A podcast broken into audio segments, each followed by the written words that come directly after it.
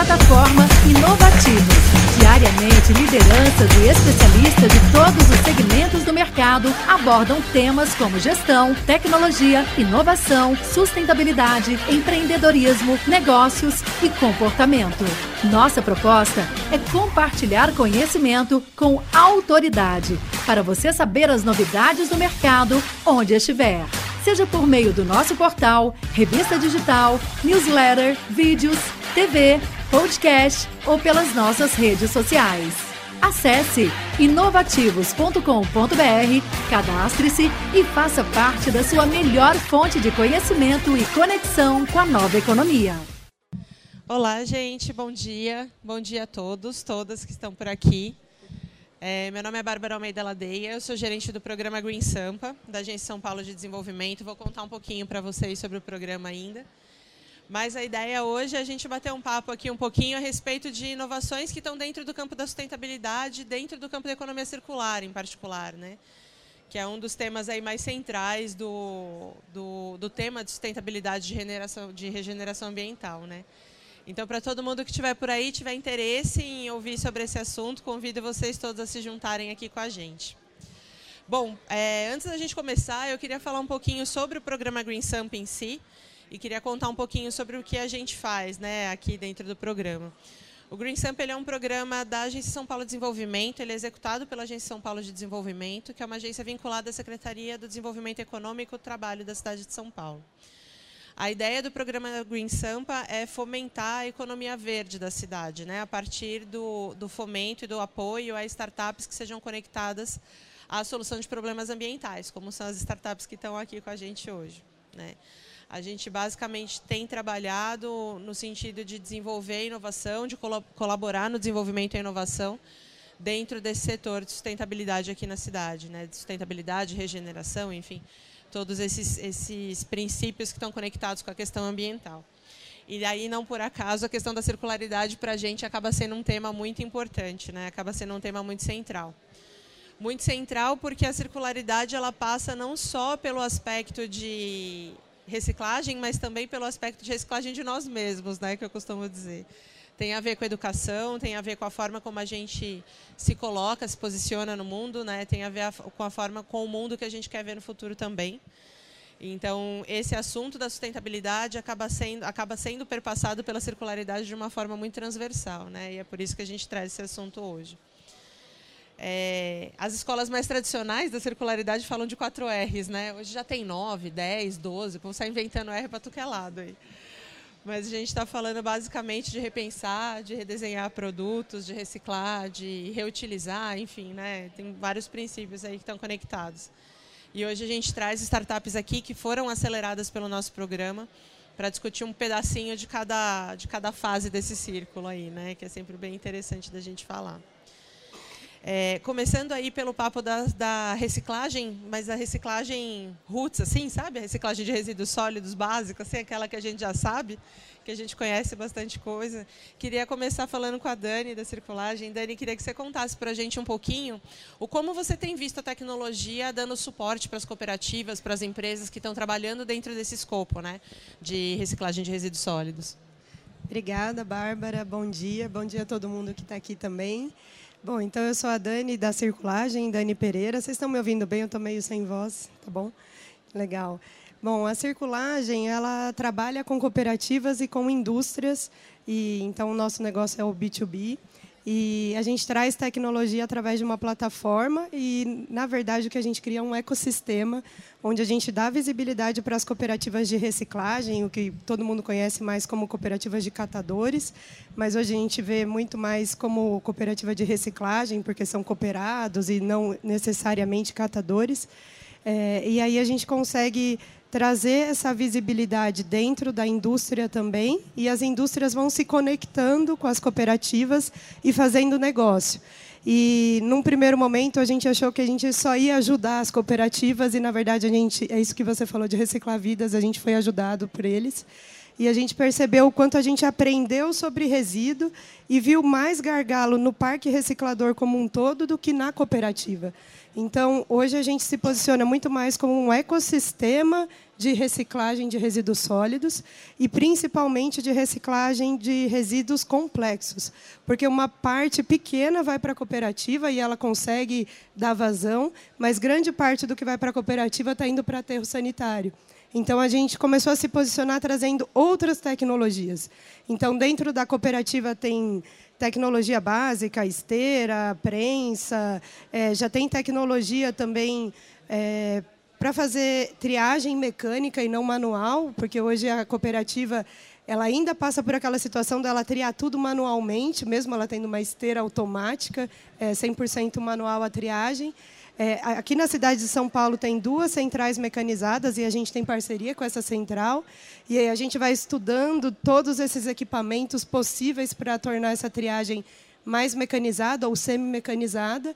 E para os resíduos mais complexos, a gente vem trazendo quanto circulagem, outras tecnologias. Então, reciclagem química, porque os materiais são muito mistos. Então, quando a gente fala de embalagem, de resíduo sólido das embalagens, as embalagens elas têm vários, várias camadas. Então, não tem mercado. Aí você olha lá na embalagem, está escrito que ela é reciclável, mas ela não vai ser reciclada. É, e se ela não é reciclada em São Paulo, ela não é reciclada em nenhum lugar do Brasil, porque aqui é o centro de todas as recicladoras, o Sudeste. Né? E, e aí tem outros materiais muito interessantes, por exemplo, o vidro é um material excelente, infinitamente reciclável, mas na maioria dos lugares ele não é reciclado sendo que as garrafas, por exemplo, podem ser até reutilizadas. Então, hoje a circulagem tem programa de é, garrafas retornáveis. Então, a gente vai viabilizando, com a tecnologia, essa conexão do que, que a cooperativa pode apresentar para as indústrias, é, do que, que as indústrias realmente precisam das cooperativas ou não. E quando a gente percebe que não está no Parque Reciclador Nacional, a gente vem buscando essas tecnologias fora do Brasil e trazendo, por exemplo, a reciclagem química para o Brasil. Dani, vou te pedir para você falar um pouquinho mais sobre o que são os resíduos complexos. Você falou de resíduos complexos, a gente está falando exatamente do que? É o pacotinho do salgadinho? É, me conta um pouquinho do que são isso aí. Os resíduos complexos são aqueles que, em algum lugar, ou em todos os lugares do Brasil, ele não está conseguindo ser reciclável é, reciclador, apesar dele ter potencial. Então, ele às vezes não tem um mercado, não tem uma cadeia de fornecedores. Então, daí a gente consegue construir ou uma cadeia de fornecedores e vai conectando todo mundo, ou realmente trazer uma tecnologia para reciclar. E aí, o, por exemplo, o vidro, que ele é reciclável aqui no, em São Paulo, ele pode ser complexo, e ele é complexo, no norte do Brasil, por exemplo. Agora, é, as embalagens multicamadas, elas são complexas para todos os lugares. Ou então, por exemplo, o plástico colorido. Então, é, e aí eu não estou falando do verde, estou falando daquele que é preto, roxo, é, amarelo, vermelho. Esses aí são resíduos complexos. Só porque ele tem um corante, ele já invi inviabiliza a reciclagem. Nossa, que interessante, né? A gente, quando vai para a gôndola do supermercado, não sei se vocês se sentem assim, mas eu mesmo trabalhando com isso, tão de perto assim, a gente buga assim, né? Fala, caraca, qual que é a melhor embalagem para eu pegar aqui, né? Será que eu pego a lata? Será que eu pego de plástico? Será que eu pego de vidro? Enfim, dá um nó na cabeça de todo mundo, né? Mas também não são só as embalagens que dão trabalho, né, gente? Se a gente for falar desse aspecto todo de circularidade, dessa essa logística reversa toda que a gente precisa trabalhar, quando a gente toca no assunto dos orgânicos, o desafio também é muito grande, né? Da gente pensar de todo o resíduo orgânico que a gente consome nas nossas casas, nos restaurantes, enfim, em toda parte aí. A gente tem um, um desafio grande também a ser enfrentado, que é um desafio que o Felipe enfrenta, né, Felipe, com a Regera? É um grande desafio, Bárbara. Obrigado pelo convite. Uma honra aqui dividir com todo mundo é, esse palco. É, metade do que a gente gera é orgânico. Né? É, e 99% desses resíduos acabam em aterros ou lixões. A gente ainda tem lixões no Brasil, por incrível que pareça. É, e quando a gente fala reciclagem, orgânicos, a gente não associa diretamente. Mas na natureza não existe resíduo. Né? Ah, o, o, lixo é uma, uma consequência da ação do homem. Né? A gente, podemos dizer que a gente inventou o, o lixo, né? por isso que a gente precisa dar soluções.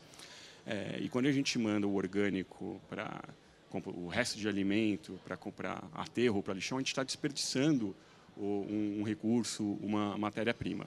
Então, uh, eu diria que a primeira tecnologia que a gente utiliza aqui é a própria natureza. Acho que não é nem ousado dizer que é a, a tecnologia mais perfeita de todas. Né? É, então, a, a Regera ela nasceu quando a gente se deparou com esse dado absurdo, né, de que praticamente um desperdício total no Brasil uh, desses recursos, e a gente uh, a, né, fez uma estratégia para viabilizar o retorno desses uh, recursos biológicos e econômicos para a cadeia de produção e de consumo. É uma solução baseada na natureza, Uh, e, e, inclusive falando em tecnologia, né, existe a biomimética. Não é uma solução de biomimética, mas para quem tem interesse, existem, né, é, tem uma área da ciência que estuda estratégias da natureza para aplicar no, no bit byte das coisas. Né? A tecnologia não é só chip e, e bit byte. É, a, e aí acho que um segundo passo, né, o que, que a gente fez? A gente uh, tem um sistema de coleta de resíduos orgânicos domésticos através de baldinhos. A gente faz uma parte dessa, a gente distribui baldinhos para famílias.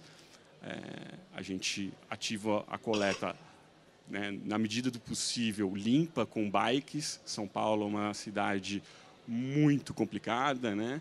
É, então uma parte a gente ainda não consegue fazer uh, de, de, bicicleta. É, a gente está na tecnologia, né, horizonte, os três horizontes da inovação, né? Uh, a gente tem o momento atual, o momento desejado e uh, a gente vai testando as transições. E a gente coleta esses resíduos e encaminha para a compostagem, que é a tecnologia da natureza. Existem diversos métodos uh, que a gente pode aplicar para manter esses recursos no, no, na cadeia de produção e de consumo. Então, ao viabilizar, ao, arquitetar essa engenharia social, é uma tecnologia social, porque a gente também faz uh, um, um, uma inclusão aqui. Né? É, quando a gente contrata o biker, quando a gente contrata um transporte, a gente trabalha com parceiro do, do Neto também, a Combosa Seletiva, é um coletivo de catadores para fazer o transporte das bombonas até o pátio de compostagem, que também são empreendedores é, socioambientais e, e recuperando um conceito da Ellen MacArthur Foundation, que é uma das principais organizações de economia circular no mundo, a economia circular ela é regenerativa por princípio. Regenerativa remete a, ao fato de que a gente está degradado, não só no meio ambiente, como na sociedade. Então, a gente precisa recuperar isso de alguma forma. Né? Então, a primeira tecnologia que a gente utiliza é a natureza, a segunda tecnologia é uma tecnologia social de inclusão. E a partir do momento que a gente é, estrutura as operações para viabilizar ah, o retorno ah, dos resíduos orgânicos, a gente tem a, a, possibilidade de colocar tecnologias do bit byte né, ah, dos chips. Então, é, por exemplo, a gente começou com geolocalização. Começo com o Google Maps, mas já tecnologias como Circuit, que acho que você deve conhecer, para fazer uma, um trajeto inteligente. a gente já começa a ter uma análise de Big Data é, e começa a observar alguns dados, né? A gente tem aqui em São Paulo, Pinheiros, Moema, Vila Mariana, as coletas, dados muito distintos do que são os dados oficiais de IBGE, Ministério do Meio Ambiente. Claro, é um extrato social diferente, mas entendendo o comportamento daquela, ah, daquelas famílias, daquele extrato social, a gente pode entender como fazer eventualmente políticas públicas mais assertivas, oferecer um serviço é, que uh, mantenha aqueles recursos. E mais para frente, acho que a gente pode conversar depois, né? É, aplicar tecnologias como blockchain, como tokenizar essas ações responsáveis para transformar isso em recompensas e, de fato, ativar um, uma nova forma de economia. Muito bacana, Fê. Você falou de um conceito agora interessante da biomimética, né? É um assunto que me interessa demais. Essa, é, tem uma frase que é da biomimética que é exatamente isso, né? O lixo ele é um erro de design, né? É um erro de design de, do nosso design, né? Porque da natureza das coisas realmente não é assim. E esse é o grande aspecto, né? Eu entendo que a, o uso da tecnologia dentro desse, dentro desse escopo Parece um pouco óbvio a princípio, porque se a gente pode usar tecnologia na sustentabilidade, por que não, né? Mas, por um outro lado, ele carrega em si um, um, uma potência muito grande na gestão de dados mesmo. Né? Ou seja, a gente não só coleta informação, como a gente também é capaz de pensar em políticas públicas, pensar em novos caminhos a partir dessa, dessa coleção de dados, novas análises e, principalmente, também entender qual é o tamanho do impacto positivo que a gente gera quando a gente estiver tá falando das nossas soluções, né, das soluções que a gente incuba e acelera lá no Green Sampa, por exemplo. Né? A Vanessa tem uma solução muito interessante também nessa questão aí toda do, do design e olhando para um resíduo que é um resíduo também bastante complexo, viu, Dani? É um resíduo bem fora da curva aí. E se tem uma coisa que ela sabe é de calcular esses impactos, né? É verdade. Oi, gente. Obrigado por estar aqui com vocês compartilhando desse momento super bacana. Bom, eu sou Vanessa Demani, eu sou da Bissan, é uma startup voltada para os resíduos da construção civil. Então, a gente está falando de peso pesado agora, né? Vamos dizer que tudo muito bem pesado. Mas é interessante porque vocês falaram sobre os resíduos sólidos urbanos no modo geral. Então, a gente hoje tem mais de 80 milhões de toneladas geradas por dia no Brasil de resíduos sólidos urbanos. Mas a construção civil ela é responsável de 50% a 70% dos resíduos gerados né? Então, pensa quanto a construção civil degrada o meio ambiente. Né? Então, só retirando os recursos naturais, quanto em seguida jogando né, os resíduos pesados ali, que boa parte acaba não sendo aproveitada. Então, no RCC, a gente está falando de, de uma quantidade muito grande, só que apenas 20% ainda é trabalhado de certa forma. Então, a gente tem os 80% ainda que não é trabalhado. Né? E a construção civil, então, a gente tem é, a reciclagem só entre os R's, né? Eu sempre falo que primeiro a gente vai reaproveitar ali o máximo, vai reutilizar e lá no final reciclar e ver aí o que, que vai sobrar. O ideal é que não sobre nada, né? Que é o, como você falou, o erro do design, né? Tá sobrando muita coisa. Então, a Bicela vem exatamente trabalhar nessa parcela que pode ser reutilizada. E o que, que a gente busca é trazer de volta esse material que pode ser reutilizado para uma população que tem um acesso difícil né, a materiais de construção. Então, a gente está falando de uma parcela que ainda é descartada, mas que ela pode ser reutilizada. Então, eu não estou falando de reciclagem por si só, mas de reuso. Né? Então, nossa ideia e o que a Bissan vem fazendo é, é amarrar as pontas soltas entre o B2B e o B2C, onde a gente faz o uso também de tecnologia, onde a gente faz a rastreabilidade desses materiais. Né? Então, a indústria e o comércio gera esses materiais numa reforma, num retrofit, é, enfim, na própria construção, que sobra muito material no próprio erro de cálculo, né, vamos dizer assim, que acaba sobrando muitos materiais. E esse material a gente re, re, é, traz ele de volta para a população de baixa renda, onde nós trabalhamos em comunidades, levando esses materiais para que eles possam ser vendidos né, e acessados com um custo muito irrisório do, em relação ao custo de mercado. E a tecnologia ela colabora exatamente na rastreabilidade entre essas duas pontas, né, quem está gerando e quem pode comprar esse material, juntamente com a geolocalização, onde a gente quer minimizar os impactos também da emissão de carbono, porque quanto mais você gera é, circulação de veículos com esses materiais pesados, que são carros grandes, né? Você tem mais emissão de CO2, então, a, com a geolocalização, a gente consegue verificar onde esse material está sendo gerado e para onde ele pode ser levado é, com o mínimo trajeto. Então, essa ideia é trazer de volta esses materiais para que mais pessoas possam acessar. Né? E juntamente com o Grui Sampa e todo o pessoal aqui, é a gente fazer esse acesso de uma forma mais fácil e para todos, né? Que eu acho que é o mais importante, né? Com certeza, Van, com certeza. É levar esse esse é um aspecto interessante também, né, da gente pensar com relação à sustentabilidade e à circularidade. A gente fala muito sobre sustentabilidade e meio ambiente, como se isso não fosse social também. Né? A gente fala de sustentabilidade socioambiental, na verdade. Né? Toda ação que a gente faz do ponto de vista de sustentabilidade ambiental, a gente, de alguma forma, está também tocando os aspectos sociais todos. Né? E, e, esse é um ponto muito interessante que falta, eu acho que falta discutir um pouco isso, né? da gente entender o quanto isso também impacta no, no encaixe das populações que estão em mais vulnerabilidade e tudo mais. É, você falou dos quatro R's, o, é interessante que a gente está falando aqui de reutilização, de reciclagem e tudo mais, mas tem um R que talvez seja o R mais difícil, que é o tal do repensar, né? que é o, a ideia de repensar o nosso consumo, repensar a nossa forma de consumo. Né? De uns anos para cá, a gente vem assistindo a uma há um crescimento da economia do acesso em relação à economia da posse, né? É, no sentido de que a gente está mais, mais, se importando mais com o furo na parede do que com a furadeira propriamente, né? E, e aí nesse sentido a gente acaba tendo também soluções muito interessantes que trazem, tra... opa, obrigada. que também trazem esse caminho para esse lugar, né? Por isso eu quis trazer a Érica também da Oxar aqui para conversar um pouquinho com a gente. Né? A Érica propõe uma forma diferente de consumir, certo? Certo. Oi, boa tarde, gente. Bom dia, boa tarde, não sei, estou me perdida ainda no tempo. É, quase boa tarde, né? Acho que é a fome. É, bom, eu queria primeiro agradecer a oportunidade de estar aqui para falar um pouquinho da YouShare, né, o que, que a gente veio trazer. Agradecer a vocês todos.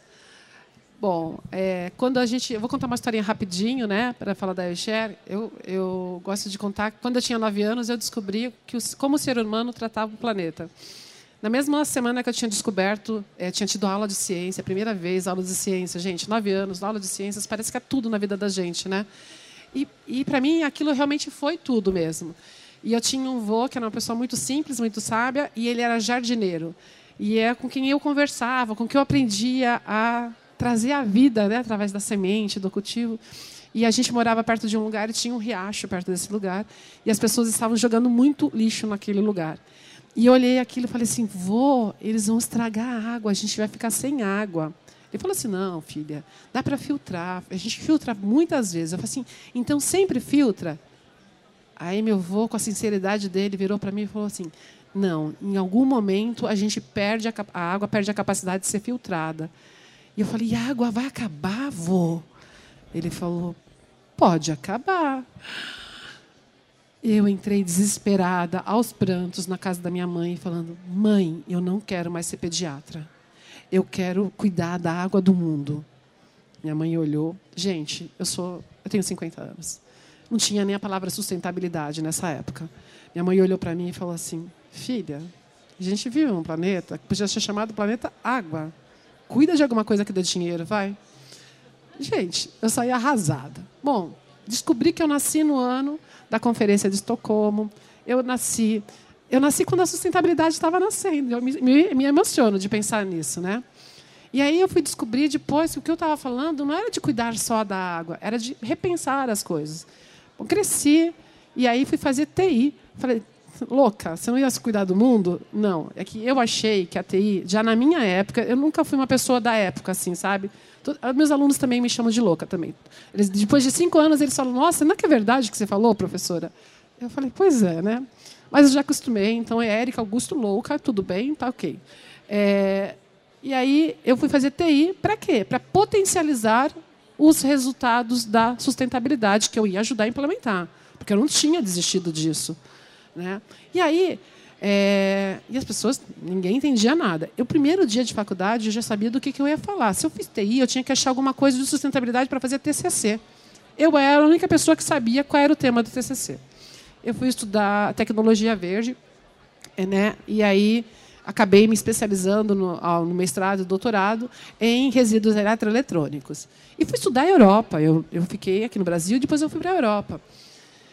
E eu cheguei lá, e vi que eles estão há anos luz da gente. Não por causa da legislação, mas por causa da fiscalização e do enforcement, sabe? De colocar aquilo em vigor mesmo.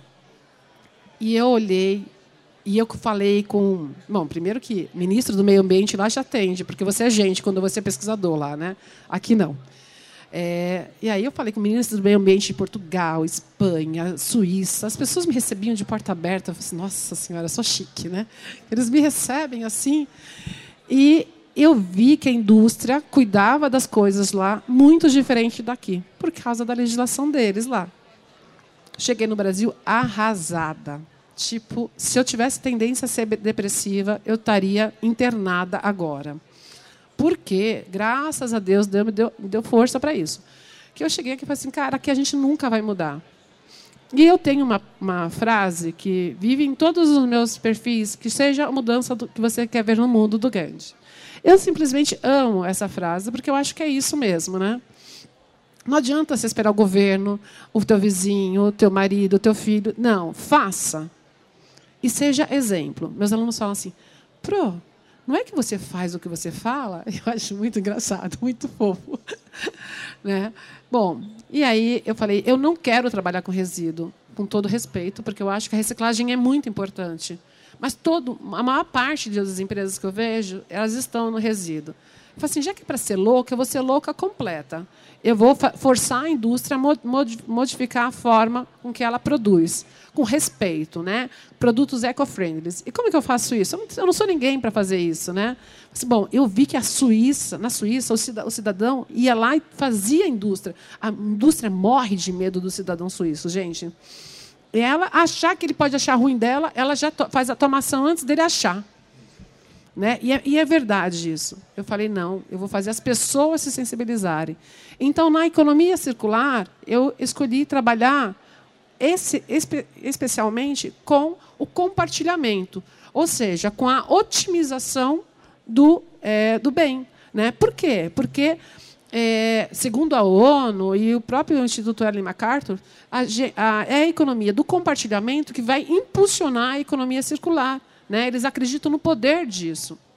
E aí a gente foi mudar a forma do que a, de como a gente consome. Como? Em vez de eu ter alguma coisa, eu usufruo dessa coisa. Claro que é uma, uma, mentalidade, uma mudança de mentalidade muito grande, é muito difícil. A furadeira é clichê, não é à toa. É muito fácil você pensar em alugar uma furadeira, porque isso já emprestava, né? Aliás, nada contra emprestar, mas tudo também contra emprestar. Por quê? Quando eu empresto, quem ganha é só a pessoa que recebeu emprestado. Porque a pessoa que tem a, tem a posse, ela vai, aquilo ali vai acabar. E ninguém foi, ninguém estragou, gente. Ninguém estragou, ninguém vai te ajudar a comprar outro. Então não é justo. E como eu, eu gosto da sustentabilidade com os três P's, e eu sou, é, nesse sentido, bem tradicional, é 3P, é 3R, é 3, tipo, ok, tem um monte, tá? Mas eu estou satisfeita com os três P's. People, Planet, Profit. Pronto. Pessoas. Se eu não sou justa, justa com pessoas, eu não sou sustentável. Então, emprestar não é sustentável. Se eu não sou, se eu não sou lucrativa, eu não sou sustentável. E se eu não cuido do planeta, eu também não sou sustentável. E aí a gente criou a YouShare, que é um marketplace para compartilhamento de bens, que a gente acredita que a tecnologia é que vai trazer toda a segurança, né? que vai facilitar isso. Então a gente faz o match entre quem tem o bem, quem precisa do bem. Criamos estantes autônomas que estão sendo implementadas em condomínios, em lugares públicos, em coworkings, onde a gente deixa um mix de produto lá ali dentro, né? E a pessoa até para ficar mais fácil, até, eu, eu sempre, eu, o pessoal fala assim, ah, a tua empresa é uma estante? Eu falei, não, minha empresa é o Share. A estante é o meu veículo de comunicação, mais do que um, ele, na verdade, ele é uma, uma, um, um, serviço logístico que a gente oferece.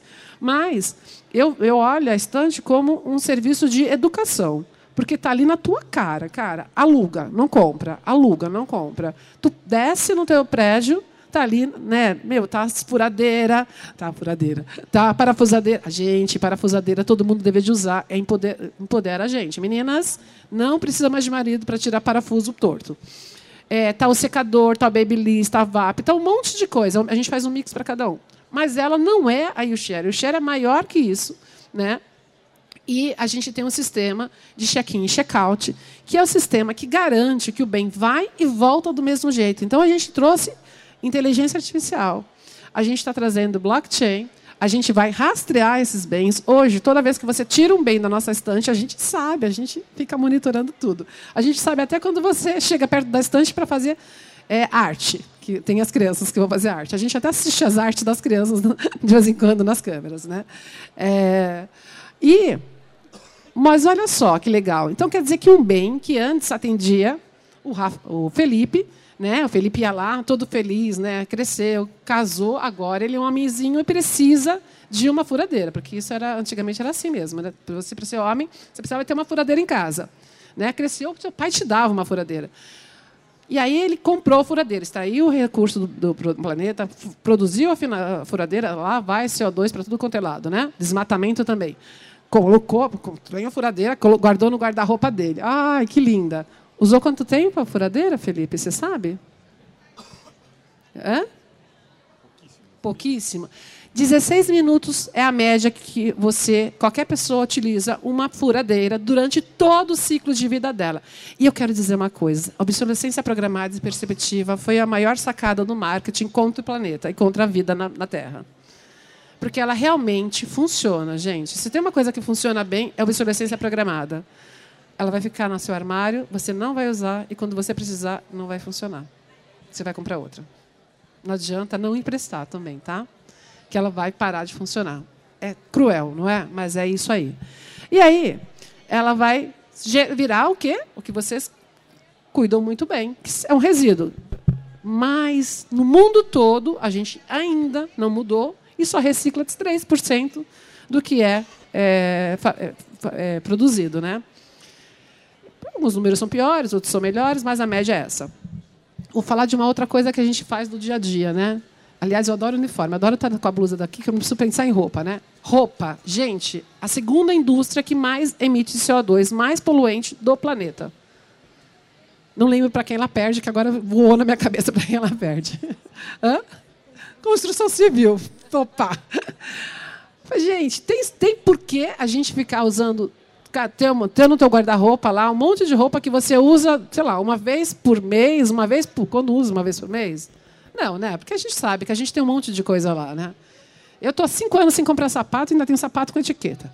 É, sim, eu também estou me policiando. Eu sou um ser humano é, normal, uma mulher que gostava muito de sapato. Agora eu estou aprendendo. eu também preciso fazer esforços para ser mais consumi menos consumista. Não era tão consumista, mas sapato era uma coisa que difícil. Ok. E aí, eu tenho esse bem, né, que ele vai fazer tudo isso. Agora, se eu te falar que essa mesma furadeira atende de 400 a mil pessoas, extrai só um resíduo, gera só traz só um, uma matéria-prima, gera só um resíduo e gera de 400 a mil riquezas.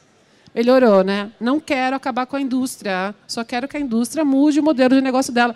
Tanto que as estantes elas vieram justamente para poder ser os CDs descentralizados né, das indústrias. Eu, eu vou tomar conta dos, dos bens deles, não tem problema, a gente divide e ele vai continuar ganhando dinheiro.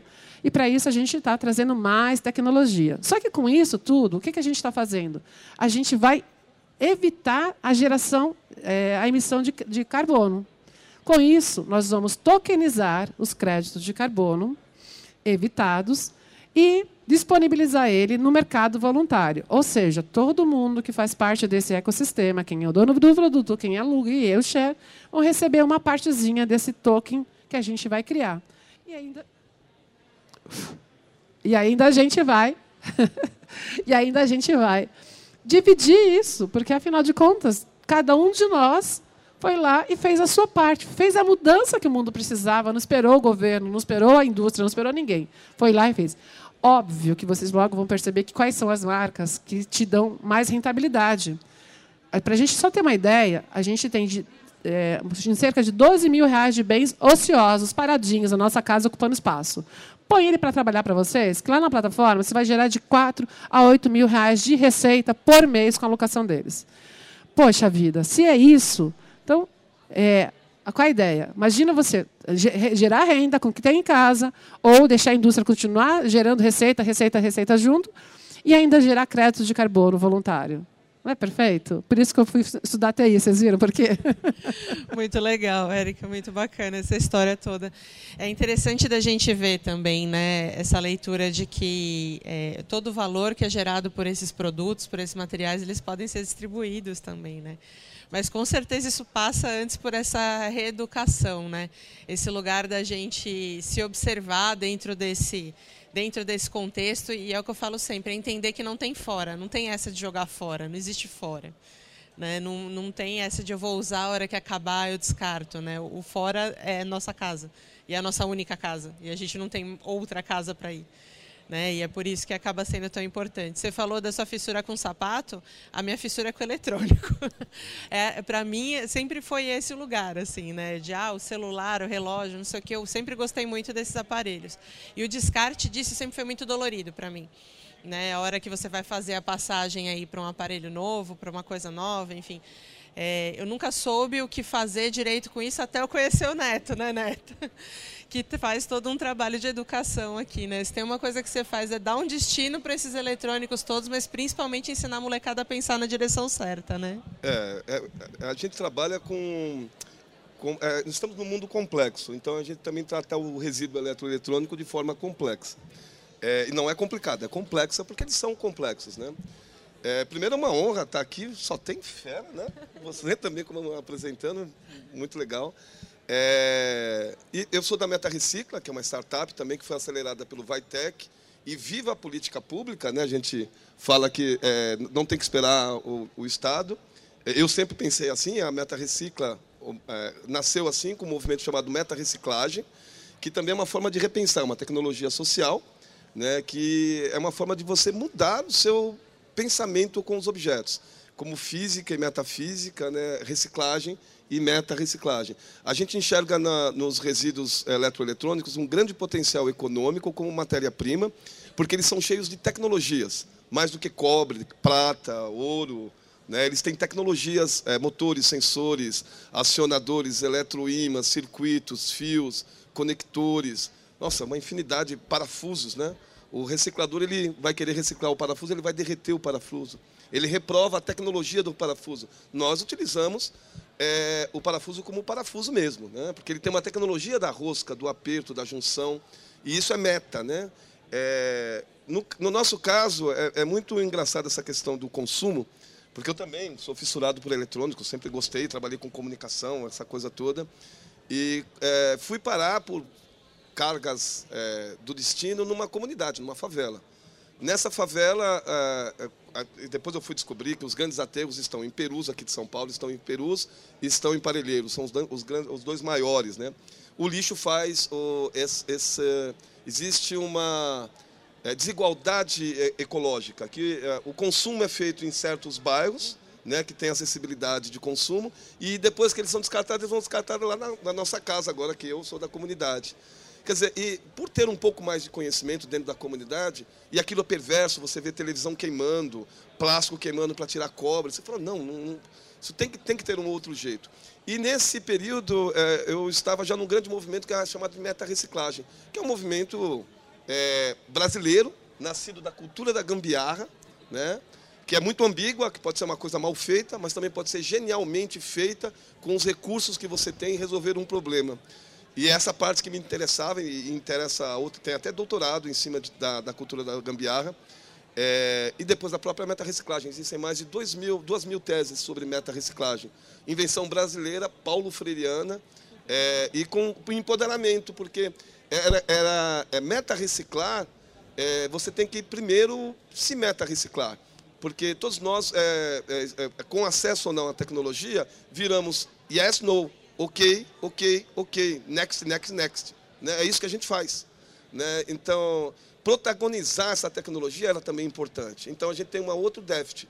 É, 90 milhões de toneladas de lixo eletrônico todos os anos, né? são 60 copans, abstratamente falando, lotados de lixo eletrônico todos os anos, é sendo queimado, sendo em aterro, indo para mananciais, indo para o ar. Né? Isso está acontecendo agora em São Paulo, em vários pontos, queima de material para tirar é, material físico, né?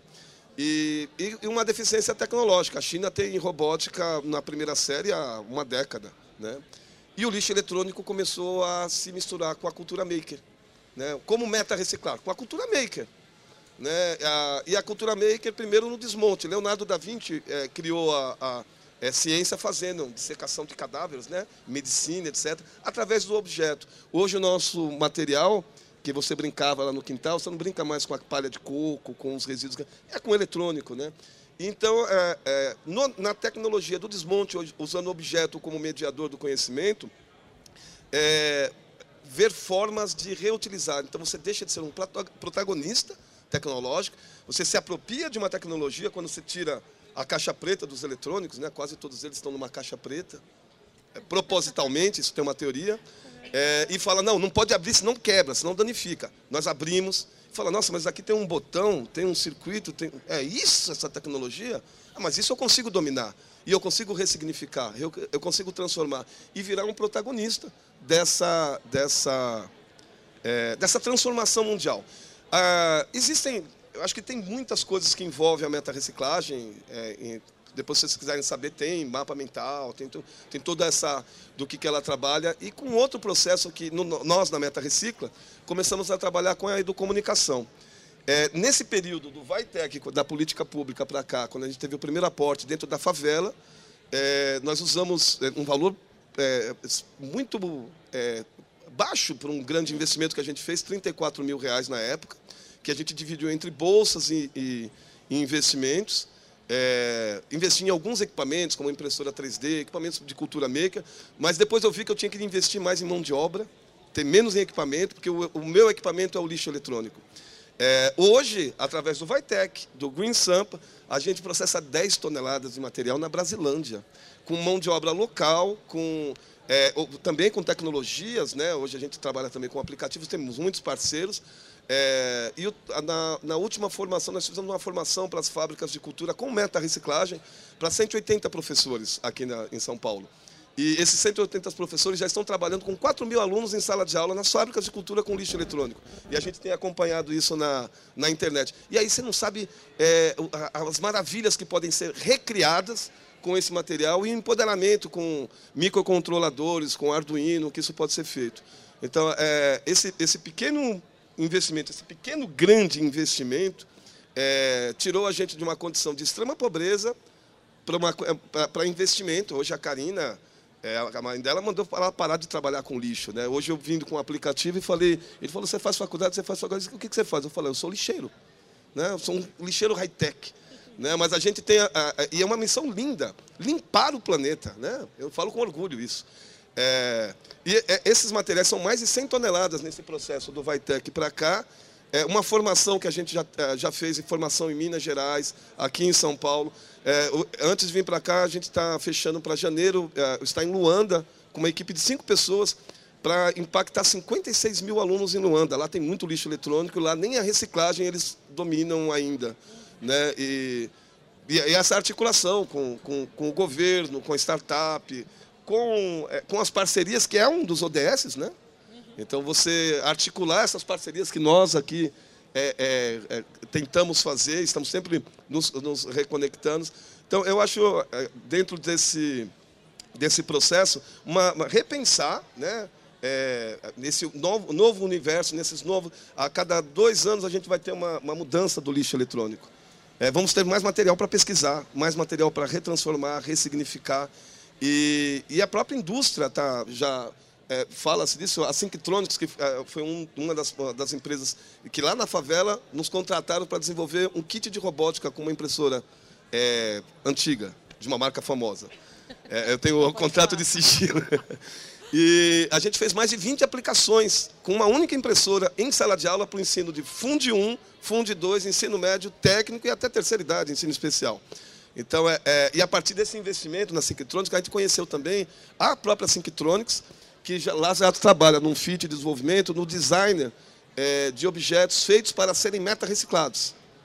Né? Ele já vê como vai se desmontar, para não se quebrar, porque é, é, o motor, gente, o motor é, tem 200 anos que o motor é um motor. A tecnologia do motor é, isso aqui, ó, o motor. E não mudou, é, um, é ferro com cobre enrolado com magnetismo elétrico né, pelo movimento. Então, é, é, essas tecnologias, daqui 200 anos eu ainda vou poder usar um motor lá em Marte. É, então, eu não preciso toda hora refazer o motor. Né?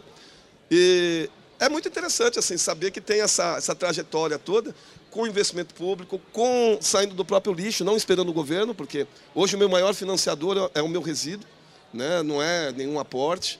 É, e essa, esse crescimento em modelo que a gente já tem levado. Inclusive, nós fomos contratados para dar assessoria para montar outras é, estações de meta-reciclagem.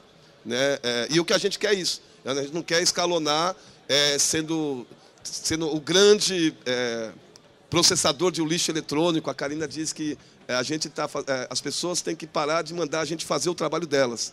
né? porque elas produzem o resíduo e a gente que tem que dar um jeito depois. É, e a gente tem feito isso com as formações, etc. Mas escalonar para que todos os lugares, é, mais do que reciclar, a reciclagem é muito nobre, muito digna, mas a gente também está num processo de empoderamento tecnológico, que todo mundo pode desenvolver tecnologia em qualquer lugar, né? É, que a gente pode é, ter vários lugares de processamento, inclusive usando isso para a educação, usando isso para uma transformação de até para que nós estamos criando tecnologia. Nossa, muito bom. É muito inspirador ouvir esses números todos, viu, Neto? Eu sou fã do trabalho de todo mundo aqui, né? Suspeita para falar. É, mas um, uma coisa que eu acho muito central no que você trouxe é justamente esse aspecto da educação, né? Quando a gente pega a criançada ali no começo de tudo e já incute na cabeça delas que aquele celularzinho ou aquela impressora vai poder virar outra coisa depois, né? Aquele computador, aquele cooler vai virar um ventiladorzinho, né? Aquela, tudo aquilo pode transformar em um, em outras coisas, a gente está de fato ressignificando a leitura que a gente tem do que a gente consome, né? E aí eu fico imaginando aqui, eu queria pôr essa pergunta para todos, mas especialmente para a Van, da, da Bissan, é, qual que é a principal dificuldade que você encontra hoje na hora que você fala sobre esse aspecto, né? Porque eu imagino que quando a gente fala com a criançada de eletrônico, tem um, tem um hype ali, né? A coisa da reciclagem de resíduos, de embalagem e tudo mais, ele é um tema que ele é abundantemente falado também, né? As pessoas ainda não sabem lidar com ele com tanta propriedade, mas já se fala bastante. Agora, quando a gente fala de material de construção, é uma coisa que fica, fica um pouco fora do, fora do imaginário coletivo, assim, né? Qual que você vê que é o maior desafio para trazer não só os profissionais da área, mas também as próprias pessoas, donas das coisas, enfim, é, trazer elas para dentro desse game também? O que que você, como que você vê esse cenário? É, a maior dificuldade hoje é a cultura, né? Então, as pessoas é, têm muito, muita dificuldade em entender que ela pode reutilizar. Então, isso é uma briga constante, é um processo, é um trabalho constante que a gente tem que fazer. Porque na construção, a ideia é sempre: vou comprar algo novo e vou tirar e vou me desfazer, joga na caçamba, enfim. E, e também os próprios profissionais da construção civil, que a gente precisa trabalhar bastante, porque tem aquela cultura da capa de revista, do luxo, né? da, da ostentação, do status. Então, a construção civil acaba trazendo isso. Só que a gente tem uma parcela que não tem acesso a isso. Então, primeiro vem desde a indústria também, que a gente enfrenta um outro problema com a própria indústria e o comércio, por conta da, da qualidade do material, porque eles enxergam assim: bom, está com pequeno defeito, mas eu tenho que acessar, eu tenho que me desfazer desse material, porque ele, se ele voltar para a prateleira, ele compromete a empresa e tudo mais. Então, também é um trabalho cultural que a gente já está fazendo com a indústria e com o comércio, para ele entender que sim, que aquele pequeno defeito desde que não traga risco à saúde né, e acidentes, por exemplo, uma bacia trincada jamais pode voltar. Mas se ela está com uma mancha ou se ela está um pouquinho torta, por que não voltar para quem não pode comprar uma 100% maravilhosa, né? Então, hoje, a nossa maior dificuldade é a questão cultural mesmo. Trazer isso para as pessoas, para elas entenderem que aquele material que para ela não serve mais, ela pode ser interessante dentro de uma comunidade. E aí tem uma outra questão que é provar para quem vai comprar o usado que ele está sendo é, triado, rastreado e que ela pode comprar aquilo com segurança. Então, hoje, na construção civil, essa é a maior dificuldade. Não é nem questões tão tecnológicas assim, mas é a questão cultural, principalmente no Brasil. E aos poucos isso está mudando, né? Fora do Brasil, até eu tive na Câmara, Câmara Árabe e o rapaz falou assim: Nossa, vamos para Dubai. Eu falei, e aí eu já logo pensei: O que, que eu vou fazer em Dubai, né? Porque material de reuso, né? Fiquei pensando. Ele falou: Não, mas lá tem muita gente que desfaz esses materiais de. Não tem para onde mandar, só que o entorno tem pessoas que precisam. Tem comunidades né, com, com uma renda menor, outros países, outras cidades na, no entorno que pode acessar esse material. Aí eu falei: Puxa, não é verdade que que funciona, posso ir para Dubai, né? Pode, Super opa. posso, já estou indo. Deve, inclusive. É? Então, eu acho que é isso, Bah. É a gente trabalhar em conjunto e entender que por que não reutilizar? Poxa, eu vou reformar minha casa, mas não é só também levar para a comunidade. Eu vou reformar minha casa, como eu posso aproveitar o material que eu tenho lá? Tudo bem, vou tirar todo um revestimento de uma parede, mas por que uma parte eu não posso manter? Porque não eu posso também utilizar um material que está bom de outra obra. Então é isso que a gente propõe dentro da Bissan. Muito bom. É um... Claro.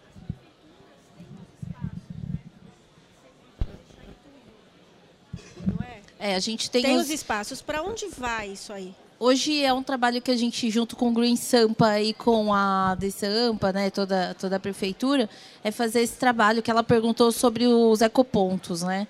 É, e os o eco, ecopontos. Mas, é. por exemplo, eu moro, eu moro em Santana de Parnaíba. Osasco acho que tem. Barueri acho que tem também. É, mas a grande dificuldade que aí a gente está tá aí buscando trabalhar exatamente com a prefeitura é que não é só na- ele ter o ecoponto para descarte ali, principalmente entulho, que o pessoal mistura coisas boas com entulho, né? E o que nós trabalhamos não é o entulho, ele pode ir para uma usinagem virar um outro produto que aí entra reciclagem, né? E eles não têm muito, ele não tem a ponta final. Para onde vai isso? Ficou Então, lá e o que eu, vai verdade, fazer? Eu não sei né? o que, que as prefeituras fazem. com a- Exatamente. Então é aí que, que a gente está deveria buscando ter um caminho para isso, né? É, Nessas exatamente. outras prefeituras, vamos dizer. E não só também para onde vai, o que vai ser feito com isso, mas ter um relatório. Porque hoje, nessa área que a gente atua, a gente não tem muitos números construídos ainda. Então, a BICE quer trazer esses números, trazer esses relatórios, porque nós já fizemos um trabalho de pesquisa junto na nossa equipe com engenharia ambiental. E é muito. é, é falta, falta subsídio, falta números. Para onde vai, o que é feito, o que pode ser feito, o que isso impacta no meio ambiente, quais são os materiais que são usados, o que, que é feito com tudo isso. E isso não, não tem um- uma base ainda de dados muito abrangente. É, porque se você jogar lá eh, e você não dá um destino de. Né? Onde foi Interessante, quem, é. né, dá conta disso. É, Fiquei Exatamente. pensando agora. Obrigada. Obrigada. Mas é uma dúvida que todo mundo tem, né? Eu acho que só para fechar, eu queria ouvir um pouquinho é, do Felipe e da Dani, essa coisa da educação e da cultura, né? É, tanto a questão da gestão do resíduo sólido em embalagem é uma coisa que é difícil ainda, a gente ainda vê é, quando você vai a cooperativas, a das maiores queixas é da qualidade do resíduo que chega das casas, né? Que as próprias pessoas ainda não têm esse hábito de separação e tudo mais. E se a gente vai falar dos orgânicos, então, né? Do, do lixo orgânico é um outro caminho, né? Do resíduo orgânico é um outro caminho. Porque até ter essa consciência da compostagem, do separado, deixar no baldinho, né? E tudo mais também é um, um outro passo. Eu queria que vocês se dividissem aí nesses últimos três minutinhos que a gente tem, mas para contar um pouquinho sobre o que, que vocês têm visto em termos de, de aprendizado, de evolução dessa cultura de uma forma geral. É, o resíduo que está chegando nas cooperativas está melhorando bastante, apesar de ter um caminho ainda muito longo, ainda vem muito misturado. É, então a gente ainda vê é, que o resíduo chega na cooperativa, mas ele vai para rejeito, que a gente chama, que é, é ir para o aterro. Então tem cooperativa que consegue ter 10% de rejeito, mas muito mais porque ela consegue arranjar parceiro e é, e vender e comercializar esse, esse resíduo, e por isso que a gente começou a se caracterizar muito mais como um ecossistema e formação de cadeia de fornecimento. Mas tem cooperativa que tem 50% de rejeito. E aí, quando você vai a fundo nos dados, que é sempre muito importante, você vai entendendo que o problema é a fonte. E aí a fonte, às vezes, não necessariamente são as pessoas, assim, da casa da pessoa, mas pode ser um comércio, pode ser é, uma parceria que a, ah, eu quero uma cooperativa porque é bonito ter uma cooperativa vindo aqui pegar o, o resíduo. E chega lá, não tem nenhuma educação ambiental, não tem nem lixeira separada e vai aquele resíduo totalmente misturado para a cooperativa. E aí que as pessoas não entendem que sustentabilidade tem que ter as pessoas, não é só meio ambiente. Então, é, e como a tecnologia é muito precária dentro da cooperativa, quando vai fazer a triagem é manual. Então a pessoa vai pôr a mão no lixo mesmo. A mão, o rosto, fica na cara da pessoa aquilo ali. Então, com certeza, a cultura tem que ser tanto da, do, da pessoa física, mas da pessoa jurídica, quando ela acha legal contratar uma cooperativa, mas ela não coloca nem a lixeira separada, sabe? É, eu acho que tem um ponto em comum com todos aqui, né? além da sustentabilidade, além da tecnologia, que é a transformação cultural que a gente precisa enfrentar. E, e, e a gente só vai transformar a cultura através de educação e de comunicação. Então, a estante é uma comunicação. Toda vez que você fala com um lojista ou com alguém que pode receber o material de construção, é uma oportunidade de, de comunicar. É, o Neto faz isso na, na, na essência, né? É, lá na Regera, o que, que, a gente percebeu? Eu tenho um amigo meu que entrou, pós-graduado, nem separava reciclável. Né? E eu contei para ele, falei, olha, a casca de banana não é lixo. Falei, Como assim não é lixo? A casca de ovo, a borra do café, isso não é lixo. É, e a gente tem uma vantagem que, bom, o orgânico a gente não pode acumular muito tempo, né? Porque ele se deteriora. Então a gente tem esse ponto de contato semanal. E a gente envia sempre, né? A coleta é terça-feira, segunda-feira, a gente envia um e-mail, olha, a gente vai passar. E a gente busca toda vez, nesse ponto de contato, inserir uma pílula de conhecimento, alguma educação. E o baldinho, que fica 24 horas por dia, 7 dias por semana, ele por si só é uma mídia que a gente utiliza para educar. Então, o que a gente precisa pensar sempre é como comunicar, aproveitar os pontos de contato digitais e físicos que a gente tem com todos os interlocutores para seguir nessa missão de transformação cultural, porque usando a ODS 17, né, né, parceria e meios de implementação, é parceria entre as empresas, parceria entre o poder público, parceria com a sociedade para de fato realizar a transformação, né? Não não seremos não sozinhos não faremos nada, né? Eu gosto de, de uma de uma de uma frase que eu aprendi com a professora Daniela Fontana de economia circular. sozinhos somos gota, juntos somos oceano. Né? Então só juntando que a gente vai conseguir realmente mudar e é, realizar todas essas mudanças que são nossos sonhos e todo dia a gente vai conseguindo um pouquinho. Muito bom, Fê. Eu costumo falar que eu, eu sou tipo pregadora. Assim. Falo, Você tem um minutinho para ouvir a palavra do impacto socioambiental?